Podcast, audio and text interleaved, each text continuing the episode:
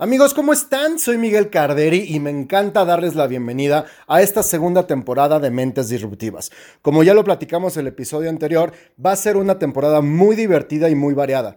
Tendremos por supuesto, las grandes historias de estos emprendedores que están rompiéndola y están transformando la realidad de las industrias, pero también tendremos temas muy interesantes, tanto como con invitados como de manera directa yo les estaré contando de temas muy importantes en temas de innovación y negocios que son importantes para que tu emprendimiento y tu empresa crezcan y estén a la vanguardia de todo lo que está pasando hoy en día en el mercado. Hoy estoy muy contento de arrancar esta segunda temporada con una entrevista muy interesante que tuve con mi buen amigo Eduardo Garza, que se encuentra en Monterrey. Esto lo hice durante mi visita el año pasado a todo lo que fue el ecosistema eh, en, ese estado. Y está bien padre porque justamente nos platica qué es lo que está pasando en temas de innovación y en temas de eh, potencializar estas soluciones tecnológicas en lo que es Monterrey. Él es director general de, Digital eh, Hub en lo que es la ciudad de Monterrey y está sumamente interesante. Si tú vives en Monterrey, te va a interesar muchísimo el saber qué es lo que está pasando en todo lo que es el ecosistema. Y si no vives en Monterrey, es una referencia impresionante para algo que se puede replicar en otros estados. Así es que, sin más, los dejo con el nuevo capítulo de Mentes Disruptivas. Soy Miguel Carderi y arrancamos.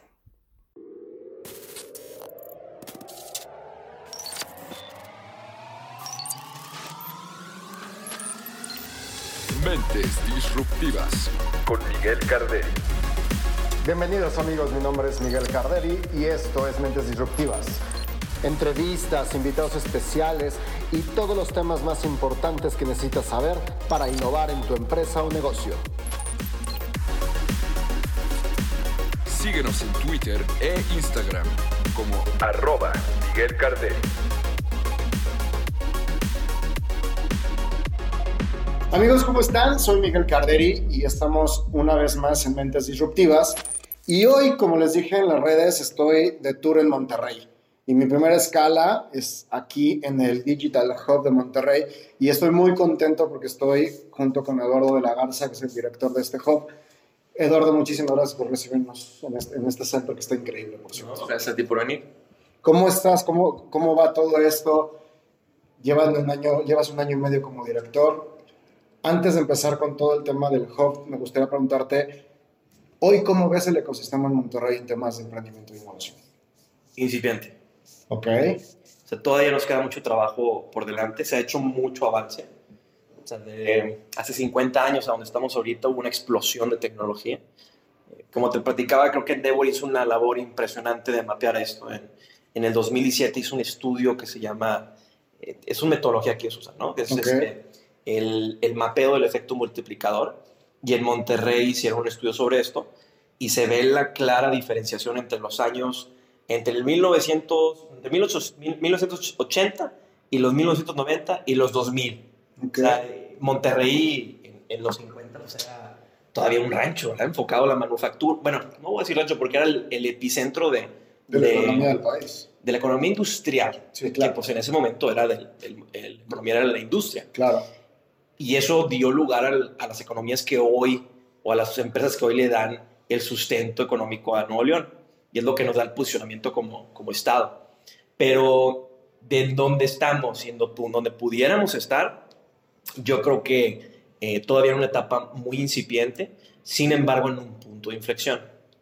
Y, y, hablo mucho del punto de inflexión de Monterrey porque este punto de inflexión es una oportunidad y no un camino que se vaya a trazar solo hoy tenemos varios elementos que se están combinando en Monterrey, si yo te platico un poquito, de ellos, que nos dan una ventana de oportunidad para convertir el Monterrey en una ciudad relevante, por lo menos en Latinoamérica, en temas de emprendimiento, innovación y tecnología. Todavía no lo es. Puede llegar a serlo. Hoy es, vamos a decir, de los top 20, 25, pero cuando ya eres de los top 25, pues no eres de los top 5. Así no eres de los top 5, nadie le importa, sinceramente. No apareces en el mapa. Exactamente. de hecho, cuando tú comparas el estudio de, de, del mapa, del snapshot que hizo Endeavor en 2017 contra el que hizo Endeavor en 2013, en todas las métricas, pues prácticamente eh, Monterrey está en el 2017, donde Ciudad de México estaba en el 2010. Ok. En cuanto a número de empresas, número de conexiones, Endeavor, Endeavor mide las conexiones de mentoreo, de inversión. O sea, ellos dicen que para tener un efecto multiplicador importante, tienes que tú como emprendedor reinvertir en la siguiente generación. De acuerdo. Sí, estoy haciendo aquí el anuncio de... de No, no, no, pero, es que- pero fíjate que esto es importante porque, te voy a ser sincero, yo hace, he venido varias veces, la última vez que vine fue hace dos años, pero cuando yo empecé a venir en- a, a Monterrey, algo que me di mucho cuenta en temas tanto de innovación como de emprendimiento, es que hace cinco años no había nada. O sea, siendo el emprendimiento como el boom del 2012, como que Monterrey es una empresa, es, un, perdón, es una ciudad, como decías, industrial, se ha mantenido con empresas muy grandes, pero la- los jóvenes como que si, si querían emprender se salían de Monterrey. Sí, no. La cultura de Monterrey es muy diferente a la cultura de otras ciudades Latinoamérica o en Estados Unidos. Sí. Monterrey, por, por naturaleza, eh, aunque los regios seamos medios insoportables, a nivel empresarial son muy discretos. Ok.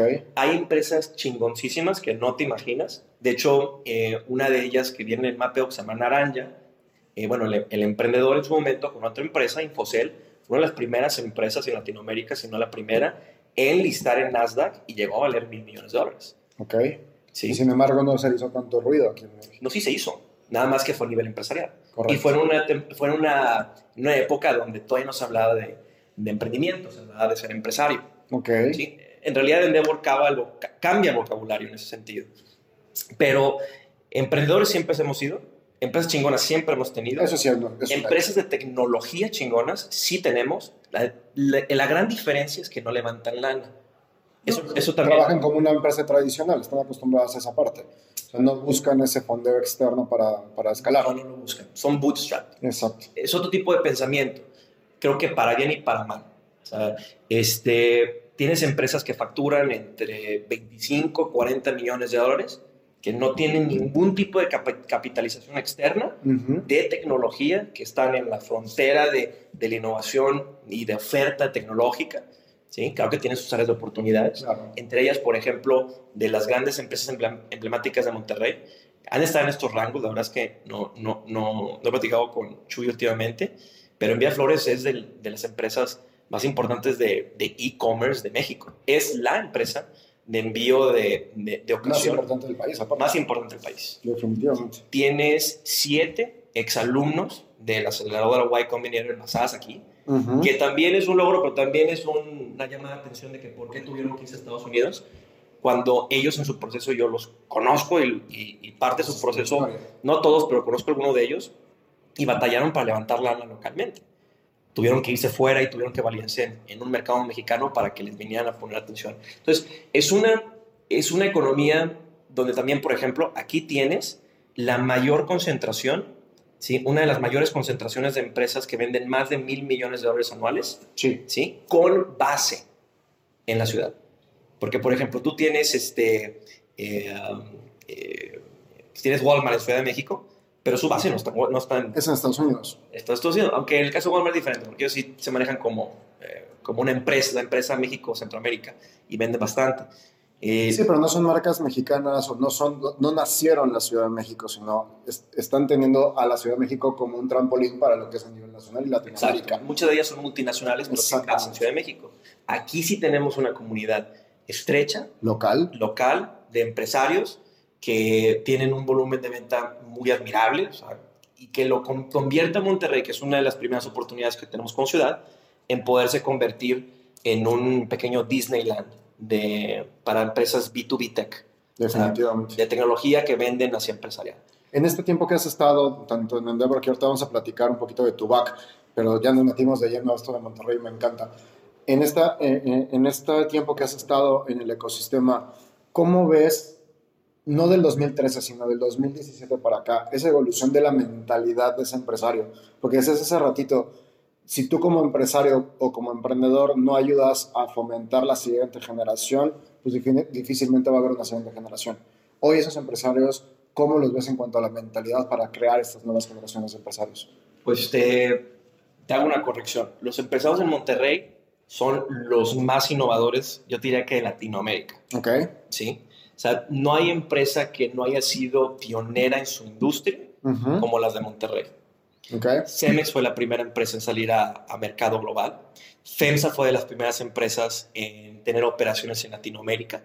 Es uno de los mayoritarios en Heineken. Ujú. ¿sí? le, da le dio vida a la institución privada más grande de Latinoamérica, que es el TEC de Monterrey. Claro sí. Y una de las instituciones más importantes en torno al desarrollo de talento. Por supuesto. Tienes a la UNI, que tiene una de las instituciones más importantes de medicina a nivel global. Tienes a la sea, creo que eh, tienes la embotelladora número uno de, de Coca-Cola aquí en Monterrey y también la número dos. ¿sí? Entonces, creo que en torno a innovación y en torno, pero innovación no como lo conocemos tú y yo, que es innovación digital, enfocado a eh, dejando un poco la mejora continua y incremental y disruptiva. Eh, lo que sí es que Monterrey, por mucho tiempo, es una ciudad que nunca debió haber sucedido. O sea, Monterrey, en cuatro ocasiones diferentes, a través de la historia, intentó convertirse en ciudad. Fue hasta la cuarta vez que Diego de Montemayor lo convierte en una ciudad y fue porque fue casi casi a trancazo. Se trajo como a 400 familias y aquí nos vamos a poner porque aquí pasa una de las vías comerciales más importantes hacia Estados Unidos. Estados Unidos. Que en ese momento no sé si ya era Estados Unidos o todavía está como colonias. ¿sí? Eh, el punto es que Monterrey no tiene su auge hasta el momento en el que se, se, se rompe o gana en, en la guerra civil los, este, eh, los, los, los yanquis o los de, eh, que estaban peleando por los derechos civiles de- del norte de Estados Unidos, le ganan a los, a los este, Los confederados confederados.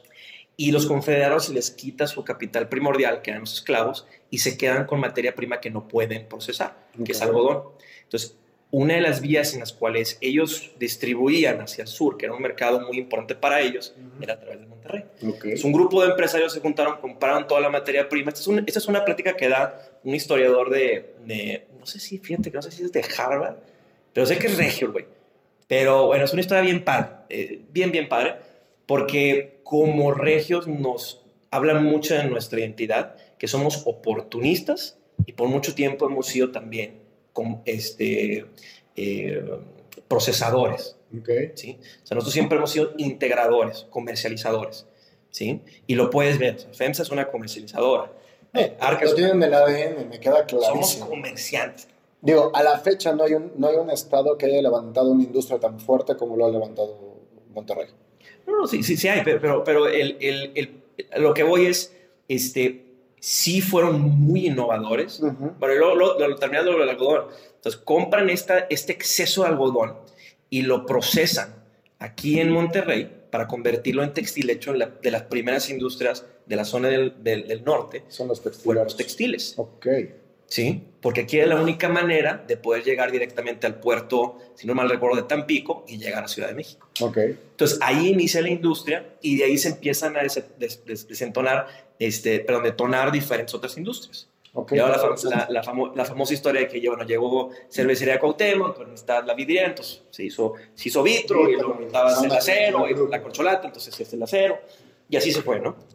Pero el punto es que eh, Monterrey es la ciudad que nunca debió haber sucedido porque siempre en sus puntos de inflexión o o en las, en las oportunidades macroeconómicas saben aprovechar esas, esas ventanas de oportunidad ya sea el- eh, la guerra civil de Estados Unidos o la Segunda Guerra Mundial o el auge industrial de, de los 1900 o la necesidad de talento que hubo en los 1950. O sea, siempre sabe reinventarse y hoy vivimos otro punto de inflexión, que es el punto de inflexión De la de... transformación industrial.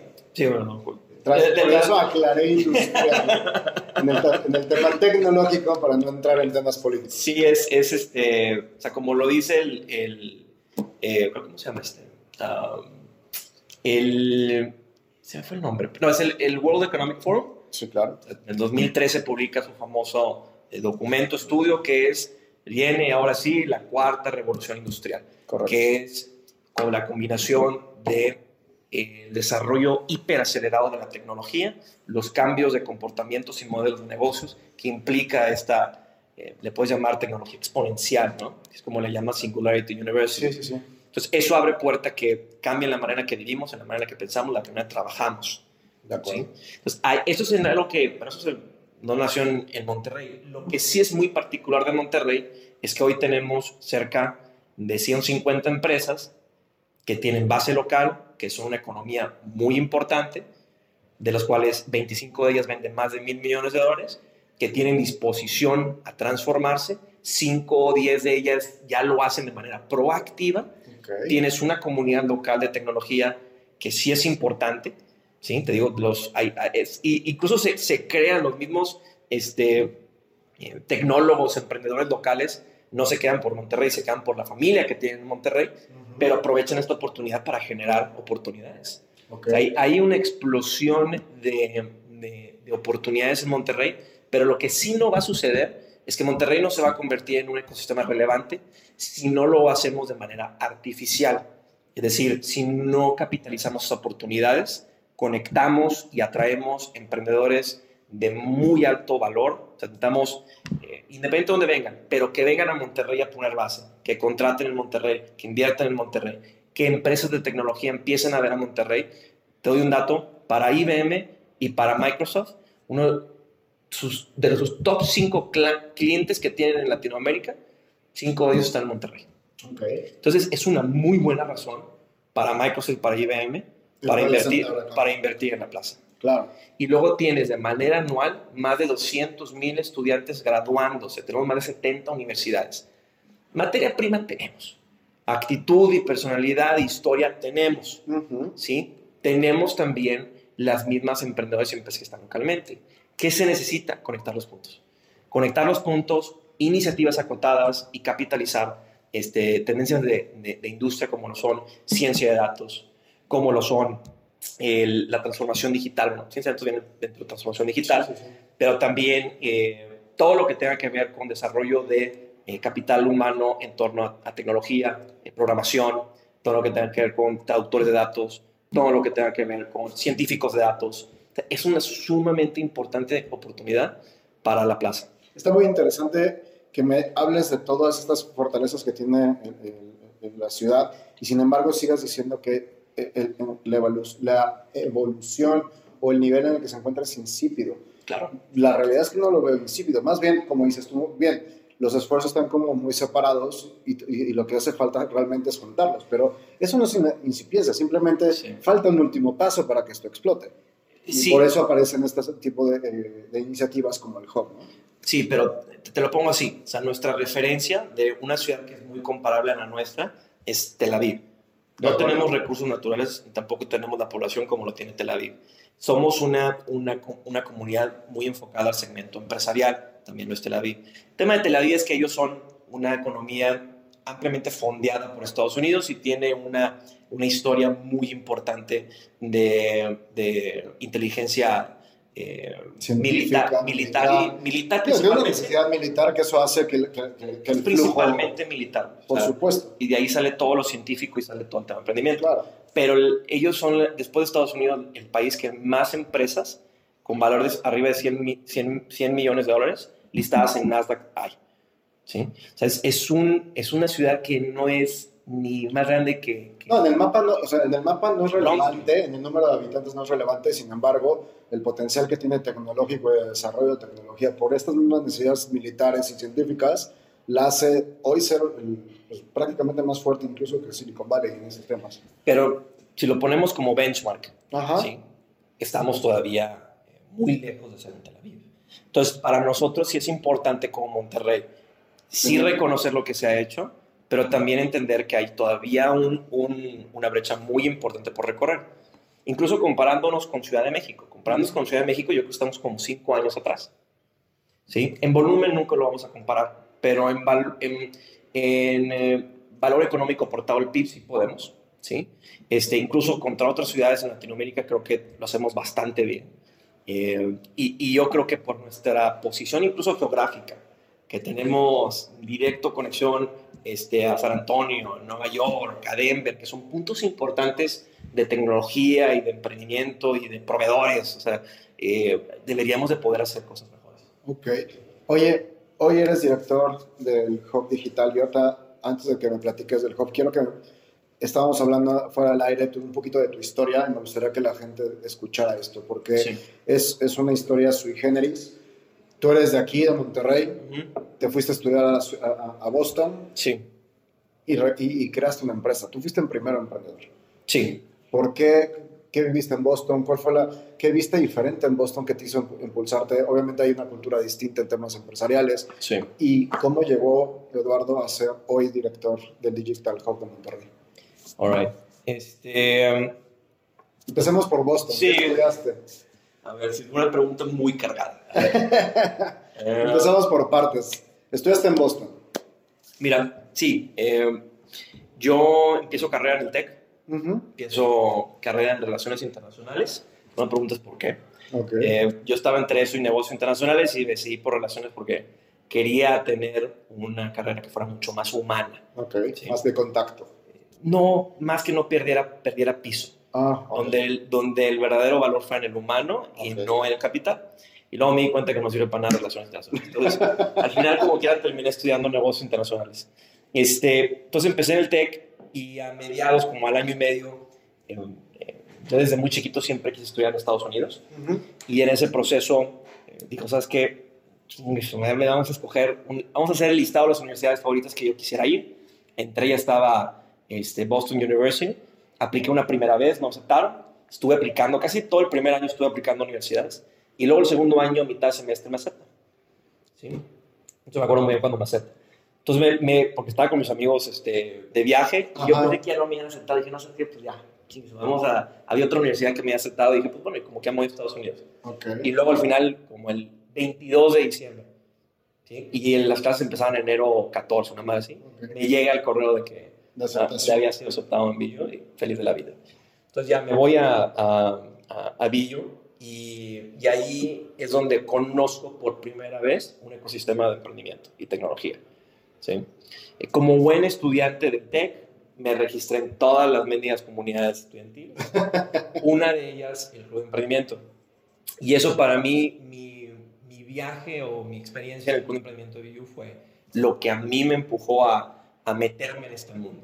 Ujú. O sea, el- y creo que específicamente fue un Startup Weekend que hice o que organizamos y que también participé en él, Ajá. donde prácticamente un Startup Weekend como contexto, o sea, es un- una dinámica en un fin de semana que es para los que tienen o no tienen ideas, en un fin de semana crear una empresa.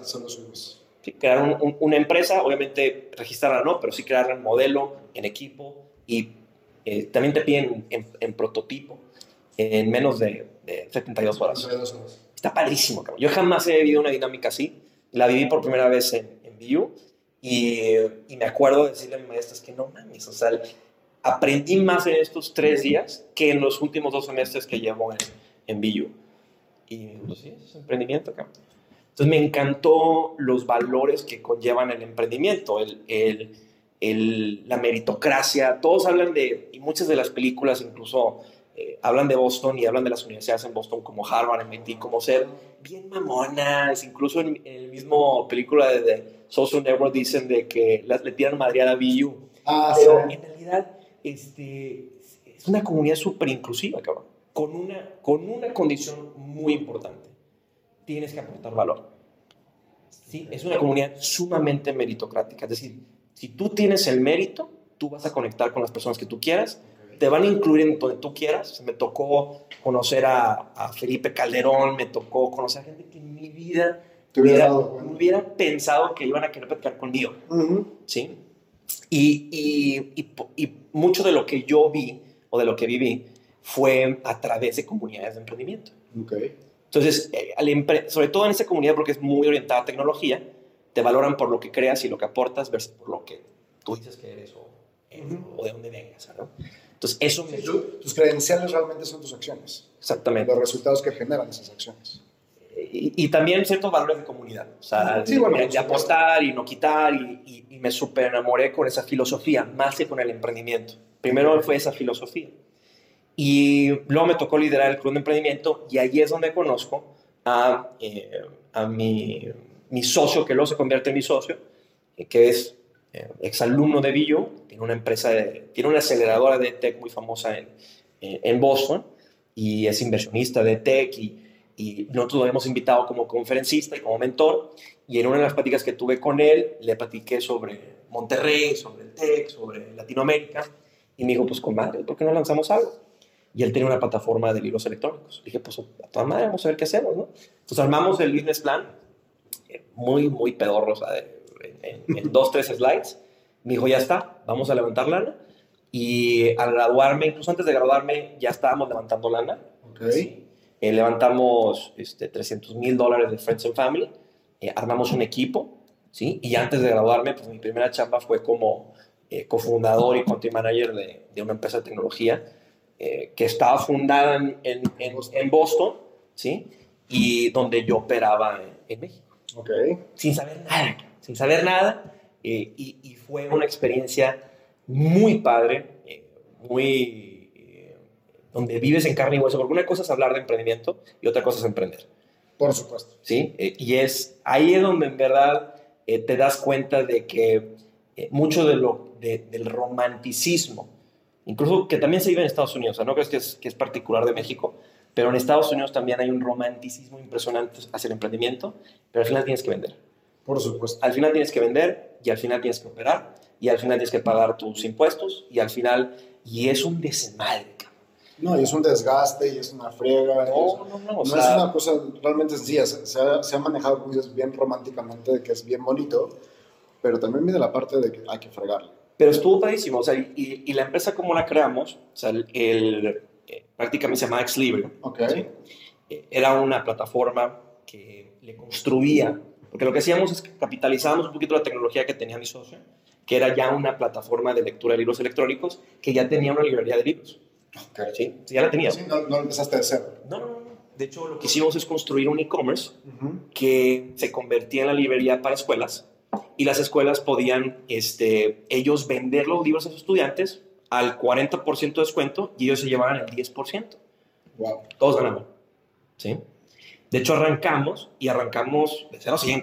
De hecho, arrancamos y el primer piloto que hicimos fue con la Prepa Tech de aquí de Monterrey y luego el siguiente año eh, lo escalamos y lo hicimos con todas las prepas del TEC de Monterrey a nivel nacional. Okay. Y ese proceso de irnos de piloto y está padre, vendimos 10 mil dólares, a irnos a, a, a tener de 150 usuarios, a tener 150 usuarios, 150 mil usuarios, fue un proceso eh, muy divertido, pero también muy doloroso. Okay. ¿Por qué? ¿Sí? Pues son los, lo, no, no, no estábamos preparados. Para cuenta que ya no es un juego, ¿no? No, no, pero independientemente, este, ya sabíamos que no era un juego, y, y, pero no. A nivel operativo, yo creo que México tiene sus idiosincrasias. De acuerdo. Y aparte, yo creo que también a mí me faltaba mucha experiencia. O sea, yo acababa de graduarme, ¿sí? Este, pero también eh, el operar en México y operar una red de, de, de comercialización en México, donde teníamos que ir a poner nuestros stands en cada uno de los campuses. Y la verdad es que yo en ese momento estaba aprendiendo a ser vendedor. Entonces yo estaba vendiendo, pero vendía mal, cabrón. Claro. Entonces me decían, oye, pues sí, te ponemos todas las prepas, pero necesitamos que pongas stand en, en, to, en cada una de las prepas. Y aparte necesitamos que en cada una pongas un, un, este, un vendedor y pongas a alguien de servicio al cliente. Y aparte necesito que también tengas un, entrenes al, al director de la prepa y y, y, pues a todo le decía que sí, cabrón. y luego la operación no, no, y, y, el problema es que yo incrementé la capacidad o los requerimientos operativos, o sea, todo lo que me estaban pidiendo, Ajá. pero no incrementaba mi equipo. Okay. Entonces todo lo hice yo. Sí. Y fue, fue una etapa muy, eh, mucha experiencia, pero muy dolorosa, porque justo en esa etapa también me tocó una crisis muy importante de emocional, por lo mismo. O sea, yo lo hablo muy, muy abiertamente porque yo creo que hace falta más conciencia del peso emocional que un emprendedor conlleva cuando crece su empresa. Y eso me, me, yo creo que fue uno de mis superpoderes estando en Endeavor para conectar con emprendedores, okay. es que es bien difícil. Y el, el desafío más grande que tiene un emprendedor cuando escala su empresa no es el escalar la empresa, es el, el mantenimiento de su salud mental. Okay. Está cabrón. Sí. O sea, yo, yo estuve, yo me encerré una semana, sin hablar, sin salir, de, de todo el pinche estrés, cabrón. Este, pues bueno, eso lo, lo pasamos y, y, el siguiente año volvimos a, a arrancar operaciones. Eh, no nos fue tan bien como queríamos. Eh, nuestro modelo era un modelo B2B2C. Entonces teníamos que venderle a la, a la escuela que nos dejara entrar, pero al final, al final el consumidor es el que me tenía que El comprar. estudiante en este caso. Totalmente. Entonces, el, el, ah, no conectábamos bien con el usuario final. Era un tema de product market fit, que también fue una super lección de siempre tratar de tener el, product, el control sobre el producto, sobre todo en la etapa inicial. Sí, por eso también, eh, y lo entiendes muy bien por qué las aceleradoras no aceptan comercializadoras, Claro. porque cuando no tienes tu control sobre el producto, es bien difícil que hagas pivot. Ujú. Y es bien difícil que tú puedas dirigir las decisiones de la empresa. Sí, tienes un dependiente muy fuerte para tu Muy, muy fuerte, cabrón. Este, entonces, bueno, eh, no pudimos encontrar Product Market Fit, tenemos bastante. Tratamos de levantar una segunda ronda de inversión, se nos estaba acabando la lana, era prácticamente un modelo de B2B e-commerce y, y al final tuvimos que ponerle pausa y venderla, venderla más bien comprarla por partes, porque habían partes que sí funcionaban, que era todo nuestra eh, clientes empresariales, los mantuvimos, eh, parte de la plataforma la mantuvimos y nos enfocamos a vender al sector empresarial. Entonces, ¿qué pasa cuando estás vendiendo productos de, de educación al sector de educación? Cuando te volteas al sector empresarial se llama recursos humanos. Y ahí fue otro aprendizaje bien importante. cambiaste todo tu modelo de negocio, cambiaste Todo, el claro. mercado, o sea, creaste otra nueva empresa. Eh, Totalmente, totalmente. Y bueno, y no, es, no fui yo, o sea, fuimos Por, varios. por eso, tu equipo, o sea, me refiero como, como empresa, dieron un, un giro 360 grados, Sí. porque no era lo mismo, como dices, estar con Sí. las universidades, que ya ahora enamorar empresas que no tienen como esencia la educación aparte. ¿no? Mm. Ahora, como, como antes de, de salirnos de la parte de educación, yo soy un apasionado de la educación. Me encanta, siempre va a ser mi misión de vida transformar México a través de la educación, pero es de las peores industrias en las cuales hacer negocio. De las peores. O sea, es, es impresionantemente difícil, simple y sencillamente porque los ciclos de venta o de compra de las universidades son anuales. Ujú. Entonces, ellos te meten a presupuesto en julio y pues ahí te veo para pagarte el siguiente año.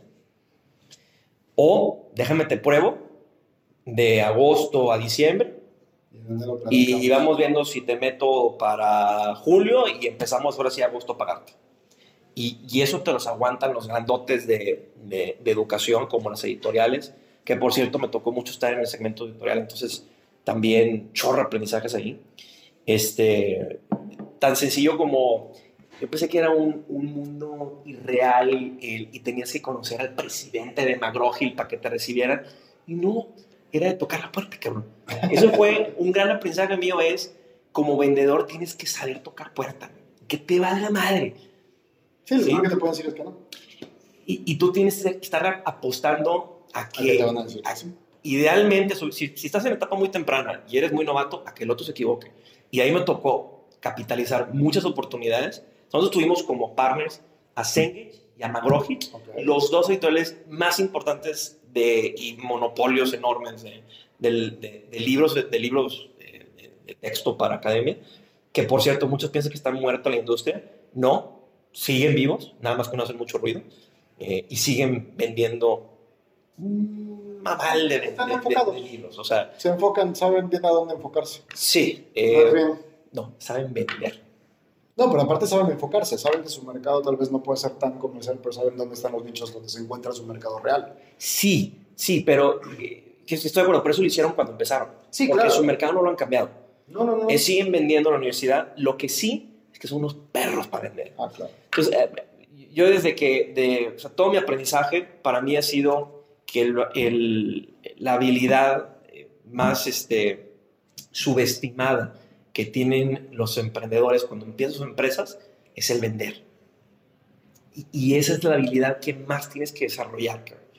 Más tienes que desarrollar. Sí tienes que saber tu producto, sí tienes que saber programar. eh, Todas esas mamadas son importantes. Pero si no vendes, no sirves.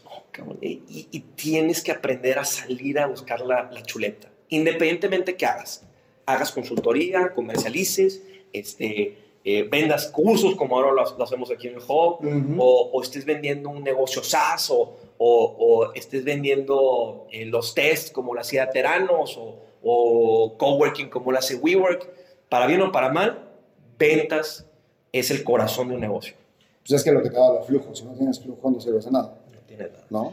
Pero bueno, re- regresando a este tema. Estabas en, eh, terminas esta parte, estás, estás como emprendedor, pasas esta etapa del crecimiento. Sí, me, me, me dio demasiado perdón. No, pero es que está increíble. Digo, la verdad es que no tengo ningún problema porque está, hemos tocado temas bastante interesantes, sobre todo porque, como tú bien dices, de repente se toca el, el, el, el, esquema del emprendedor como algo muy bonito, muy romántico, y también es importante decirles las cosas pesadas de que no todos los días, no todos los fines de semana, no tienes todo el tiempo libre, lo que te dicen de que no tienes jefes, que a se me hace una estupidez porque todos tus clientes son tus jefes, o sea, tienes más jefes como emprendedor que como, como empleado y muchos otros mitos. Y creo que es importante también porque también nos lleva a la, la decisión que tomaste. O sea, después de ser emprendedor, de toda esta experiencia que tuviste, de todas estas industrias con las que trabajaste, de repente tomas la decisión de salirte de ser emprendedor. Sí.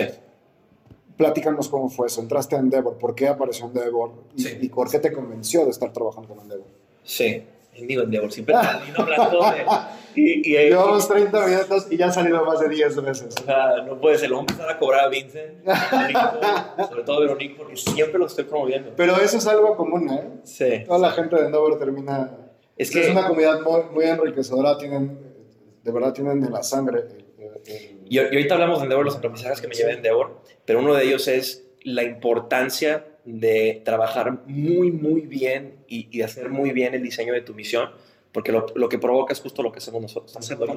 Pero bueno, antes de, antes de brincar a eso, sí hay dos temas que yo siempre hablo del tema de emprendimiento, Ok. que, por ejemplo, cuando hablo con estudiantes o gente eh, o sea, que pregunta, oye, ¿debería de emprender? Yo, primero, si estás preguntando si debes emprender, no deberías.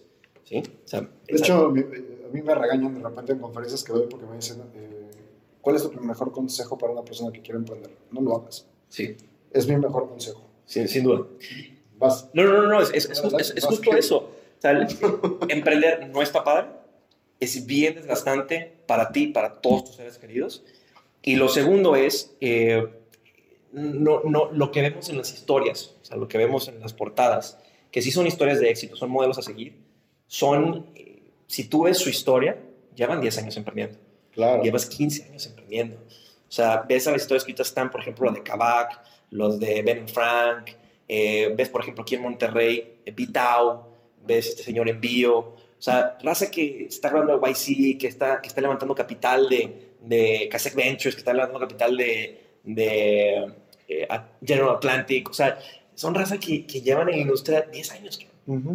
O sea, yo le pregunté a, a, eh, se llama Tuto ¿sí? Eh, que es el fundador de, de Vitao. Acaban de salir de, de YC y, y les fue muy bien. Eh, Y, cuando nos platica, porque estamos un grupo de amigos que platicamos, y, pues, ¿cómo- le y nosotros vimos el proceso. Y la verdad es que lleva, él lleva trabajando este proceso, obviamente no lleva planeando desde que inició que iba a salir, que iba a aplicar a YC, pero él lleva desde hace como siete años, cabrón, trabajando su red de inversionistas, trabajando su red de rapport y, y lo capitalizó, ¿sí? Y lo capitalizó.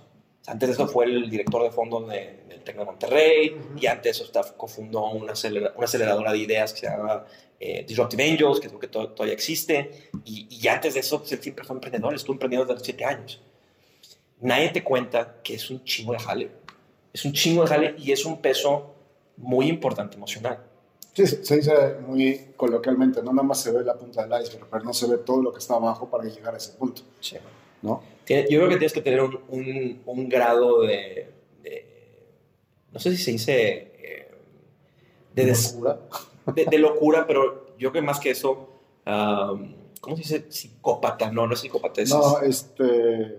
Híjole, sí, sí. sí, sabes cuál es. ¿Sabes cuál digo? Sí, sí, sí. Bueno, este, Tienes que estar desconectado de tus emociones. Sí, y tienes que poder tomar decisiones frías. Y hay muchos. eh, Y cuando haces eso tan seguido, te convierte en una persona que difícilmente puede conectar con emociones. O estás súper conectado a tus emociones. Son, son animales muy, muy padres, pero son animales muy raros los emprendedores. aparte, bueno, no sé si tú coincidas con esto, pero algo que también yo hablo mucho es que el emprendimiento no es una profesión. O sea, de repente me lo quieren vender como si fuera una- una- un sustituto de un licenciado de administración o de un ingeniero industrial o de un ingeniero. El emprendimiento es una vocación, es como ser doctor. O sea, tienes que saber que perfectamente que los próximos 10 años de tu vida no van a ser tan bonitos, te vas a fregar, tienes que actualizarte, tienes que estudiar Sí. para ver si en próximos 10 años va a empezar a, a- a- a dar frutos. Como si fueras un doctor. Sí. Y que realmente si no tienes la vocación, como dices tú, van a pasar muchísimas cosas y no vas a encontrar la manera y vas a terminar tronando o vas a terminar este, yéndote a otro lado. Sí. O sea, No creo que sea una profesión como la ven hoy en día, sino es una vocación porque justamente tiene un perfil, como tú lo dices, Sí. con circunstancias que si no cubres ese perfil, no, no das el siguiente paso o no, o no brincas. Y, y muchos emprendedores no se identifican como emprendedores Ujú. porque justo llegaron a, a emprender por necesidad. No, no, lo planearon. Yo creo que ya, ya sí puedes tú trazar por, por la madurez que, que de los ecosistemas que ya existen, sí puedes trazarlo como un, un plan de vida, ¿sí? O sea, eh, salir de muchas, por ejemplo, ya hay incluso eh, empresas como Rocket Internet, ¿no? Que hasta contratan ex MBAs, los ponen en una empresa y te ayudan a crecerla, ¿sí? Eh, ya hay incluso muchos, por ejemplo, de los emprendedores que hoy están resonando en el ecosistema mexicano, pues tú puedes ver claramente su, su camino. Se fueron a hacer un MBA, este, trabajaron en una consultora McKinsey, Bain o, eh, o BCG, este, luego trabajaron en una empresa multinacional donde aprendieron sobre el mercado y luego, la- luego salen a emprender. Sí hay ciertos comunes denominadores, pero no lo que sí, totalmente de acuerdo, no es una línea recta. De acuerdo. ¿Sí? Y puedes, incluso lo, lo que Endeavor hace es agarrar estos, estos green flags Ujú. de- del background de un emprendedor para poder definir si va a ser un emprendedor exitoso o no. Pero es un acercamiento, nunca es una garantía. Ok. Pero bueno, hablando de eso, entonces yo empezamos esta parte donde agarramos parte de la tecnología, empezamos una, eh, una empresa para comercializar HR Tech, pues empieza, a ir, se empieza a ir bien, empezamos a cerrar nuestras primeras cuentas y en ese mismo proceso, uno de mis primeros mentores es Enrique Gómez Junco. Enrique Gómez Junco es un emprendedor de aquí en Monterrey, de los más chingones que vas a conocer, pero uno de los más chingones por tres razones muy importantes. Una, porque es un chingón como empresario, ¿sí? Dos, porque él como humano, él vive sus valores a nivel familiar, a nivel religión, y, y él yo creo que es el, el, ah, eh, el ejemplo del, del emprendedor regio, Ok. ¿sí? Y tercero, yo creo que, este, eh, pues a mí me encanta porque siempre me ayuda y me apoya en todo lo que hacemos, ¿no? Pero yo cuando, cuando lancé la empresa, la primera empresa, él fue el que me, me presentó mi primer cliente, que fue el TEC de Monterrey. Entonces, bueno, eh, hablo con Enrique y le digo, oye, pues está pasando esto, estoy dejando la empresa, vamos a hacer la más chiquita, estamos empezando a arrancar y pues a ver quién, quién me puedes conectar que nos pudiera servir para, como cliente, ¿no? Eso nos puedes recomendar. Y me dice, pues sí, pero también te quiero recomendar para algo más. Sí, yo acabo, estoy entrando yo como, como presidente del consejo de, de Endeavor en, en Monterrey y estamos buscando un director, ¿te interesaría? Digo, pues, pues no sé, ¿no? ¿qué implica eso? Tengo empresa, ¿cómo le hacemos? Y, y empezamos este proceso donde pues, me invita a, a participar, eh, algo que también hago mucho y, y esto yo creo que es una, eh, un privilegio que yo tengo. Mi mejor amigo pues, es mi papá, ¿no? Y, pero mi papá pues, también es un, excel, es un ejecutivo de, de, de muchos años con mucha experiencia y siempre que tomo una decisión siempre trato de, de, asesorarme con él. Entonces él me iba echando tips, ¿no? De, oye, ¿sabes qué? Aunque no vayas a entrar con tú, velo, ve, ve qué es la organización. Me han hablado muy bien de Endeavor. Entonces, por la recomendación de, de mi papá, me acerco con, con, con, el proceso y la organización era pues, es Endeavor, ¿no? Y la posición era para, eh, eh, acaba de salir creo que la directora de Monterrey y estaban buscando el reemplazo para lo que iba a ser ahora el, el, el gerente regional para el noreste. Okay. Sí, se dice Head of North. ¿no? Este, y empecé el proceso y al conocer Endeavor, puta, me enamoro.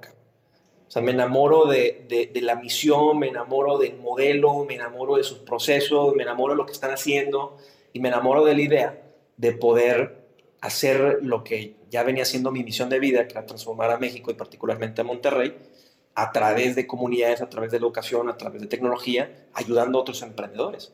Dije, está, está, está toda madre, pero pues, yo no puedo dejar mi empresa. Cabrón.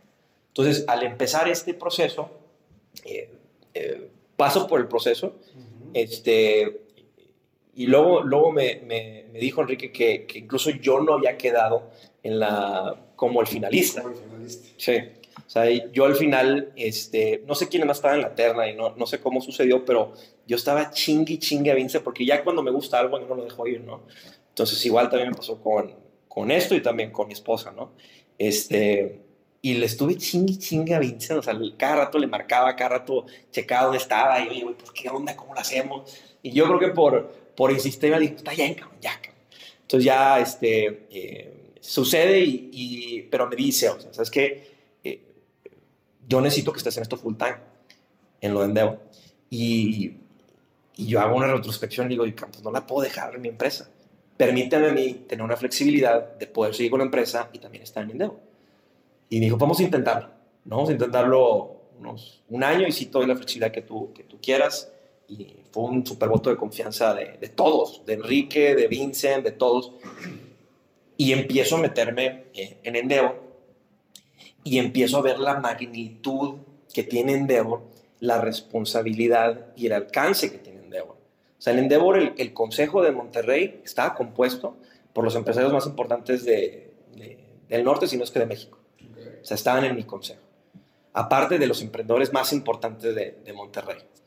Eh, dentro de los emprendedores seleccionados de Endeavor están los emprendedores más chingones. Dentro de mi red tenía la red más chingona de Latinoamérica. O sea, empiezan estos primeros seis meses donde yo intento balancear Endeavor y mi empresa. Y yo digo, chinga, cabrón. O sea, tengo que, o sea, no está funcionando. Llevo seis meses, estoy hecho pedazos, o sea, como persona, o sea, no, no estoy viviendo tengo que escoger. Claro. Y lo que hice fue escoger Endeavor. ¿Por qué? Me, de verdad me tiene muy, este, con mucha inquietud el saber por qué tomas esa decisión si tú ya habías, tú empezaste, como decíamos hace rato, ese proceso de un emprendedor que tiene un perfil muy especial y tú lo cubrías y de repente decides dejarlo por Endeavor. Me queda claro que estabas súper enamorado de Endeavor, me queda claro. Pero ¿por qué sí. dejar de ser emprendedor? Mira, si te digo que es 100% por la misión, yo te digo que sería 90% por la misión. Ajá. Hay un porcentaje importante que fue por la seguridad que me daba estar en Endeavor. Pero también es una non-profit, ¿verdad? Entonces no me daba, no me podía dar lo que me daba mi empresa. empresa claro. ¿verdad? Pero era una oportunidad para poder en verdad conocer de fondo mi ecosistema, mi, mi ciudad y poder influir en la transformación de mi ciudad y en la transformación de mi, de mi país. Okay. Y tuve una conversación muy cercana con los socios, eh, que al final eran, eh, eran familiares y también eran amigos cercanos. Uh -huh. y, y le dije, ¿sabes qué? Voy a tomar esta decisión. ¿Sí? Lo tomaron, la verdad es que me dieron una súper oportunidad para poder hacerme a un lado. ¿sí? Eh, seguimos, pues seguimos incluso conectando y sigo incluyéndolos, sigo apoyándolos pero fue un leap of faith, la verdad. O sea, yo vi que estábamos haciendo cosas chingonas en Endeavor, podíamos seguir haciendo cosas chingonas y pues al final yo estaba comercializando tecnología. Eso en cualquier momento lo iba a poder hacer otra vez. Sí, por supuesto. Entonces lo vi como una oportunidad para crecer, para aprender y para hacer algo que a mí me apasiona mucho. Entonces me lanzo con Endeavor y fue un, un proceso muy padre. O sea, no lo cambio por nada. Este, si es una organización muy particular, porque es una organización que tiene la disciplina de, de una consultora, de un venture capital, Uh -huh. pero al final su, su corazón es de non-profit. Y yo, pues, yo no soy non-profit, soy comercial. Sí, claro. A mí pon metas y cuotas y yo te las cumplo y te las excedo. Y, le, y, y creo que le traje una parte de energía de esta a, a Endeavor, pero fue un proceso padrísimo. ¿no? O sea, prácticamente este, reanimamos la plaza eh, después de como eh, cinco años sin, sin, haber pasado un emprendedor el proceso nacional. Por primera vez se había pasado uh -huh. no solamente uno, sino cinco emprendedores al proceso nacional. A través del proceso que hicimos, creamos un equipo, creamos una cultura y se hicieron cosas muy chingonas. Hizo el primer estudio de mapeo de tecnología de Monterrey. Este, y yo lo más padre fue estar expuesto a una organización que en verdad le sabe el emprendimiento, ¿sí? Hasta a veces hasta pecan de mamones, pero creo que... creo que pero tienen las bases para pecar de eso. Es que mira, eh, si no lo haces, el, el, problema es que nosotros como, como comunidad caemos en un conformismo. Caemos en un conformismo y si no elevas la vara, nunca vas a ser competitivo como mercado. Entonces, bueno, eh, padrísimo. Estuve con ellos dos años y en ese proceso conozco a, a Cemex, que fue con el que hicimos el mapeo del estudio del efecto multiplicador. Y conozco a Luis Hernández, que es hoy el presidente del Hub. Y, y, en este proceso pues, me presenta lo que iba a ser el Digital Hub. Primero yo le picheo que, que Endeavor lo, lo, lo, lo, vaya a crear y que pueda poner ahí sus diferentes alianzas. Y, y luego al final me lo ofrecen como, como oportunidad y me lo empiezan a explicar, me, empiezan a dar la magnitud del hub, eh, me dan la oportunidad de, de, de, yo ser ahora el, el, el managing director, ¿sí? este, o, el, o, el, director general de, de la organización. Este, y lo tuve que pensar muy bien, porque dije, después de Endeavor voy a emprender, cabrón. si algo voy a hacer, voy a emprender. Pero sale otra vez la oportunidad de poder hacer un, un, una reapuesta, un double down en Monterrey, de continuar el trabajo que ya habíamos hecho en Monterrey, porque prácticamente es seguir construyendo. Eso, ajá, el siguiente paso en lo que tú ya estabas haciendo con De lo que ya estábamos haciendo, pero ahora es hacerlo con los directores generales y con los líderes de transformación digital de las empresas más grandes de Monterrey. Entonces me, me hizo una oportunidad impresionante este, y sobre todo en la combinación de mi pasión, educación, ecosistema de tecnología, Learn, Work, Connect. Platicamos ahorita, este, cuando llegamos, que estábamos con el tour, que la iniciativa empieza con Cemex, pero hoy ya no más es Cemex. Sí. Y hoy se empiezan a trabajar, me parece que son 10, 12 empresas con las Sí. que- de base Sí. con las que se empieza a trabajar este, este, este hub. Llevan un año y medio apenas. Ujú. ¿Qué se ha transformado en Monterrey en un año y medio con esta alianza que se ha tenido Ujú. y cómo funciona esta alianza entre, entre corporativos? Ya te voy, te voy a decir algo que también se lo dije a los, a los de Cemex. eh, o sea, hoy mi presidente del consejo es Luis Hernández, Ajá. Otro consejero que, que también está es Alberto Armas. Ujú. Unos personajes impresionantes en su conocimiento y experiencia, pero también es como trabajar con, con gente que tú admiras, pero que también son tus amigos. Yo admiro impresionantemente a, a Cemex, obviamente también a Fernando, que es su director general, Por este, porque de ahí nace la cultura. Pero el, eh, yo les comento que, o sea, yo cuando llegué a Monterrey, cuando venía con Exlibrio, y yo platicaba con mis amigos, eh, yo les decía, miren, yo antes muerto de verme contratado a una empresa, pero jamás me vas a ver contratado específicamente en Cemex. No, no, bueno. O sea, no sabes el gusto que me ha dado el tener que comerme mi propia lengua. No sé Claro. si- eso se dice en inglés, no se dice en español. Pues es que aquí es, este, pues sí, comerse su propia lengua, ¿sí? Morderse la lengua, Eh, Morderme la lengua. comerse sus propias palabras. Exactamente. O sea, me, me ha sido una sorpresa tan grata, cabrón, de, de redescubrir mi ciudad. Porque siempre había conocido, o sea, tú conoces por marcas Cemex, FEMSA, Arca, Banorte, a, a de acero, pero nunca te metes a las entrañas de su cultura, de su estrategia, de su gente. Mames, cabrón, tenemos unas mega organizaciones O Impresionantes. sea, yo te diría que Cemex es de las organizaciones de mayor disposición al riesgo en Latinoamérica. Ok. Nada más de su historia. cabrón. O sea, el- en, en, en los 70s, o sea, Cemex no era ni un pedacito de lo que es ahorita. Ellos hicieron, ellos hicieron todo un proceso de adquisición y de crecimiento hasta llegar a ser una empresa de 15 mil millones de dólares. O sea, es impresionante sus procesos, la calidad de gente que hay en la organización, que tiene una combinación de gente muy inteligente.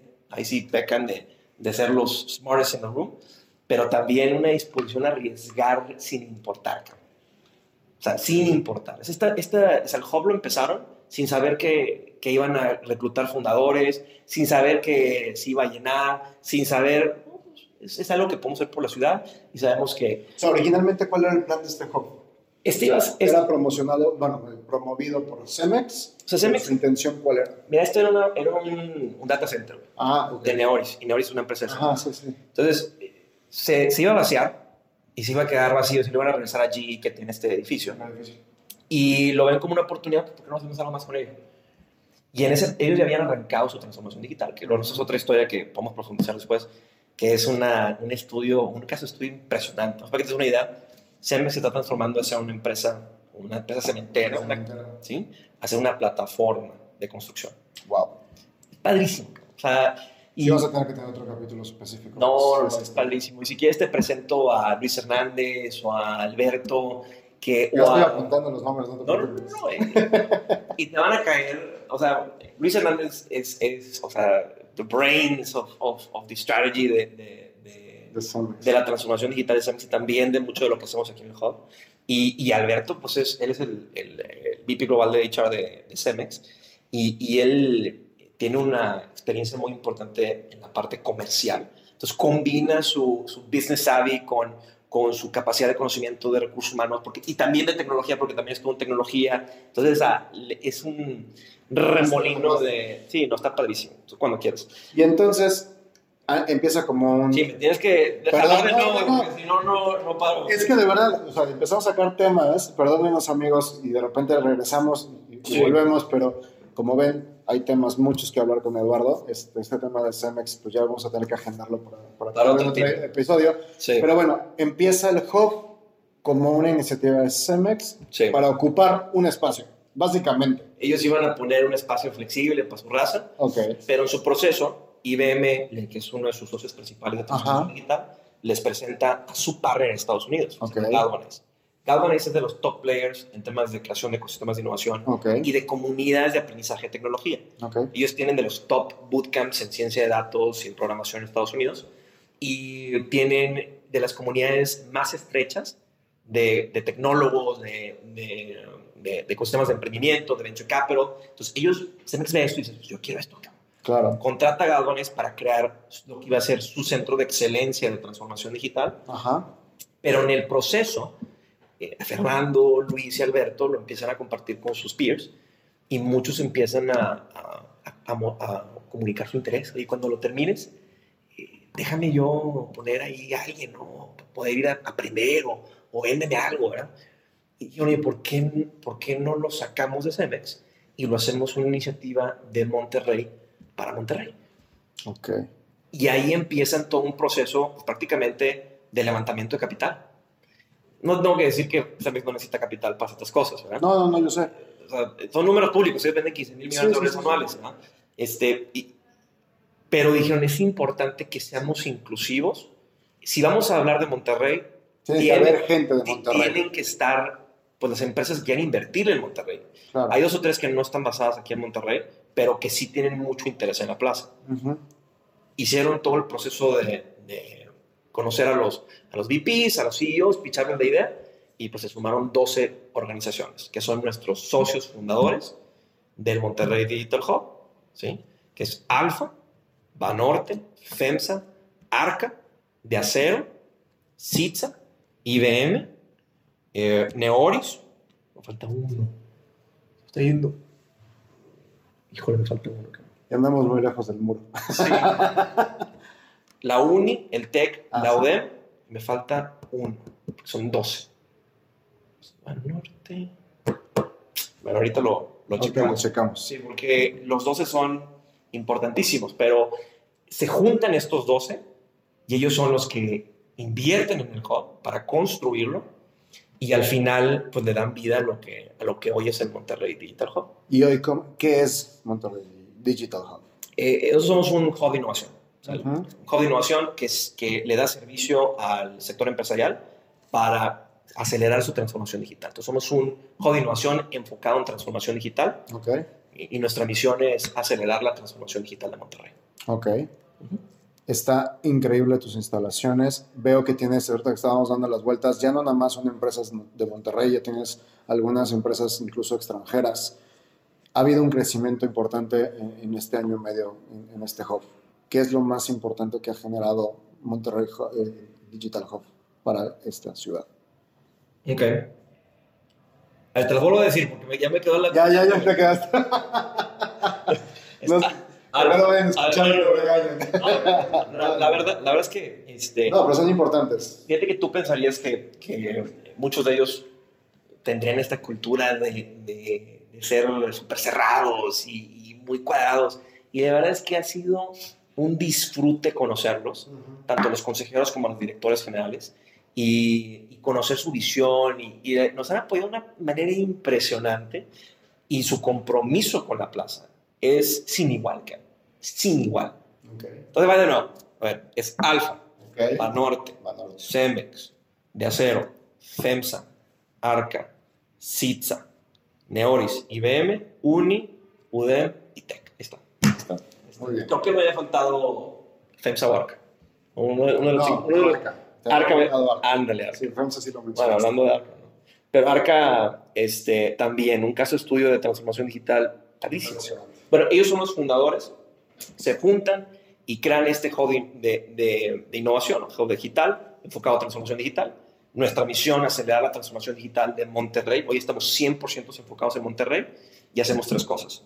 Ayudamos a empresas en su proceso de transformación digital, creamos oportunidades para startups y scale-ups para poder conectar con empresas en su proceso de transformación digital y creamos oportunidades laborales para talento digital, tanto en el mercado de tecnología como en el empresarial.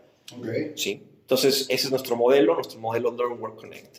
Sí, está increíble porque lo platicamos hace ratito, este, este ecosistema entre los corporativos, estas scale-ups o, o star- startups, depende del tema, y estás creando nuevas generaciones, porque estás trabajando también con estudiantes, que igual pueden de ahí saltar a ser eh, scale-ups, digo, perdón, startups, pero no necesariamente, o pueden apoyar a esas scale-ups a crecer. Entonces también esa, esta parte de, Sí. del- del- del sentar esa semilla en las nuevas generaciones está increíble. No se están quedando con el hoy, están viendo el futuro también. Y estamos aprendiendo. O sea, llevamos, tú dices, un año que, que, que se ha hecho un año y medio. Pues yo creo que apenas vamos empezando, pero este, pues de, de ser 12 organizaciones, ya son 16 corporativos que están aquí sumados como parte de la comunidad. Eh, hem- hemos lanzado, hemos eh, eh, capacitado cerca de 98 ejecutivos en Agile, Data Science, en eh, ciberseguridad. Tenemos ahorita tres ya graduamos a 48 estudiantes, programadores en Python, en JavaScript, en matemáticas y estadística, y vamos a graduar para el fin de año cerca de, de 60, eh, 25 científicos de datos, 23 traductores de datos, y vamos a graduar como 25 programadores de microservicios. Ok. Esos son los temas de aprendizaje. En el tema de Work, tenemos cerca de 25 startups scale como parte de nuestra comunidad. Hacemos un proceso muy diligente de selección, porque al final, pues, eh, tu comunidad es la comunidad que seleccionas, pero tenemos de todas partes del mundo. Te platicaba de Israel, de Chile, de Monterrey, de Guadalajara, de Ciudad de México, de San Antonio, de California. Y, y hemos creado una comunidad en torno al aprendizaje y en torno a la- la- la- las conexiones de alto valor, en torno a tecnología y transformación digital, que creo que en Monterrey no había. ¿sí? Y, y si había, yo creo que les faltaba continuidad y hoy lo estamos consolidando. Entonces Ok. estamos creando, estamos ayudando a las empresas a acelerar su transformación a través del aprendizaje y las conexiones. Estamos creando oportunidades para atraer, retener, desarrollar startups en scalers y estamos poniendo los cimientos para poder empezar a, a- a parar ese, ese sangrado de, de talento y atraer, retener desarrollar talento digital de alto calibre. Súper, de verdad, un, un lugar donde amigos tienen que venir, tienen que conocer. Este, si ustedes están metidos en temas de tecnología, busquen este hub en Monterrey, porque de verdad, no nada más en cuanto a instalaciones, sino todo este, este modelo de negocio que me estás platicando, está, es de alto nivel. Es- en pocos lugares lo he visto con esta calidad. Entonces, de verdad, tanto a los, a los socios fundadores como a ti, te felicito mucho por este, por este trabajo. Muchas gracias. Vamos ya, a- acabar y quisiera hacerte unas preguntas antes de, de- de terminar. Primero, Sí. ¿qué sigue para, para Monterrey, eh, el Digital Hub de Monterrey? ¿Cómo se ven en cinco años? Han avanzado muy rápido y han logrado cosas muy interesantes en un año y medio. ¿Cómo se ven en el futuro?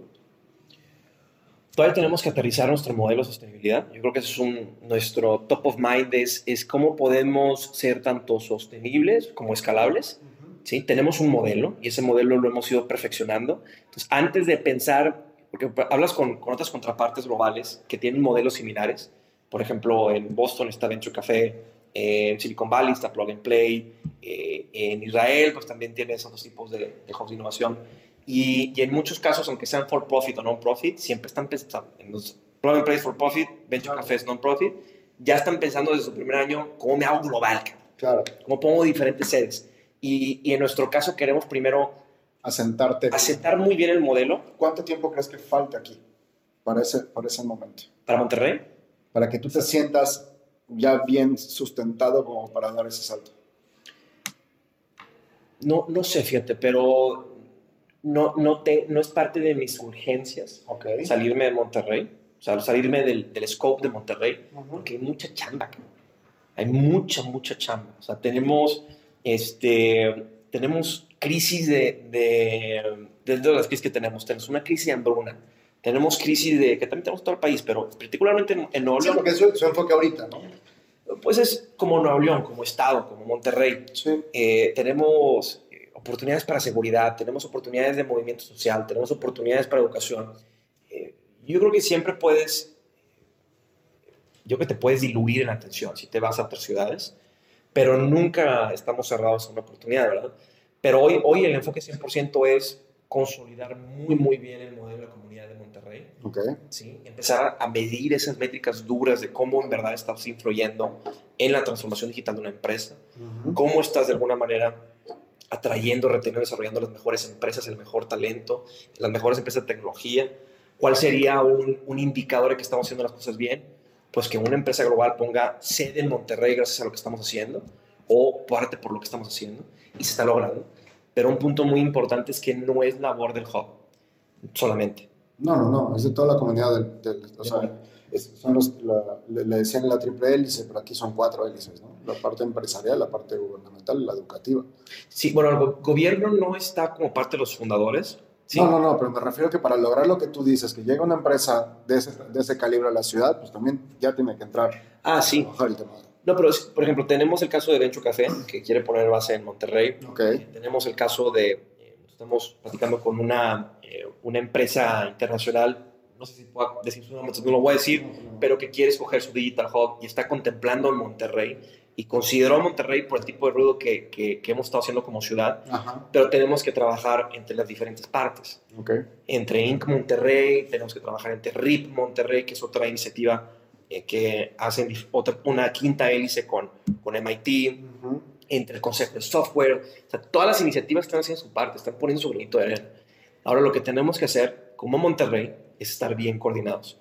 Cuando hablemos de Monterrey, hablemos de sus bondades, que hablemos como una oportunidad, y lo es.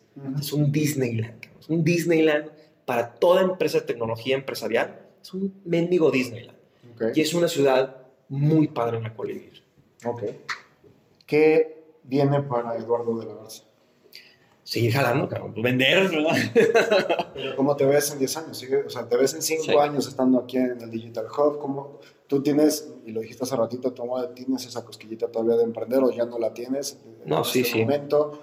¿Cómo te ves a ti? Pues platicábamos ¿no? al principio de que eh, lo único que me falta para que esto en verdad sea un emprendimiento es, es, este, eh, participación accionaria, ¿no? Claro. Eh, pero al final di cuenta, Trabajas y tomas decisiones como si lo fueras. eh, pues es, un- es, es que es mito de que el emprendedor no tiene, no tiene jefes, ¿sí? Correcto. El que lo es es autoempleado o es eh, freelancer, pero incluso como freelancer tu cliente es tu jefe. Todos tus clientes son tus O sea, jefes. como emprendedor es, creo que es el, el, el puesto que más jefe va a tener. El consejo, el presidente, el cliente, eh, la esposa, el chingo. O sea, siempre tienes un cliente. cabrón. Este, pero para mí particularmente, esto para mí es un startup, es un startup corporativo. Jamás me, había- me ha tocado la oportunidad de, de vivir este proceso.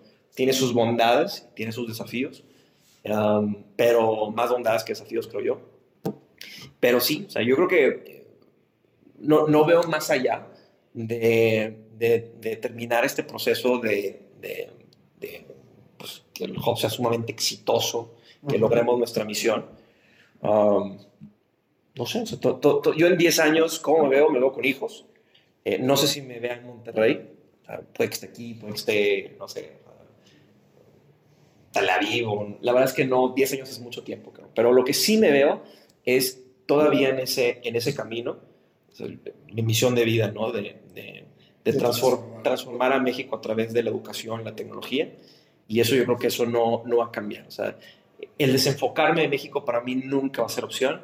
El desenfocarme de tecnología para mí nunca va a ser opción. Y el desenfocarme de tener un componente de educación nunca, o sea, no va a ser opción para mí. Pues de verdad, Eduardo, muchísimas gracias. Vamos a tener que tener diferentes pláticas posteriores a sí, esto. ¿no? Llevamos ya un ratote y estoy encantado. De verdad, muchas gracias por haberme No, gracias a ti. Definitivamente una mente disruptiva aquí en Monterrey. Ah, gracias. Gracias, ¿eh? Nos estamos viendo, amigos. Eh, ¿Dónde te pueden localizar? ¿Dónde, redes sociales de, Sí. de- del Monterrey Hub? Mira, de- del Digital Hall lo pueden encontrar en Instagram y en Facebook, arroba MTY, Digital Hub.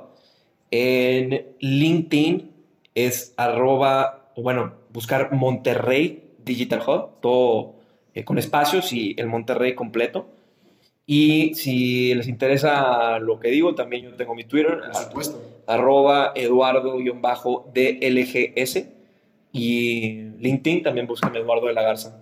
Este, este estudio está en línea, me decías. Sí, eso lo puedes compartir. Ok. De hecho, compártelo. Vamos a estar eh, aquí en los comentarios, vamos a compartir el link para el estudio. De verdad está bien completo. Si quieren conocer el ecosistema de Monterrey, definitivamente este estudio es, es muy bueno para empezar. Mándale la factura a Vincent, por favor, porque esto o sea, ya... Saludos a Vincent, por cierto. Ándale, saludos. ¿Eh? Pues amigos, muchísimas gracias y seguimos con este tour de innovación en Monterrey. Así es que nos vemos la próxima semana, como todas las semanas, los martes en Mentes Disruptivas. Soy Miguel Carderi. Si les gustó, compártanlo y avísenos qué nos gustó. Si tienen preguntas para Eduardo, mándenlo en los comentarios y con todo gusto se los hago llegar. O en Twitter, yo se los pongo en Twitter. Me parece perfecto. Nos vemos la próxima semana.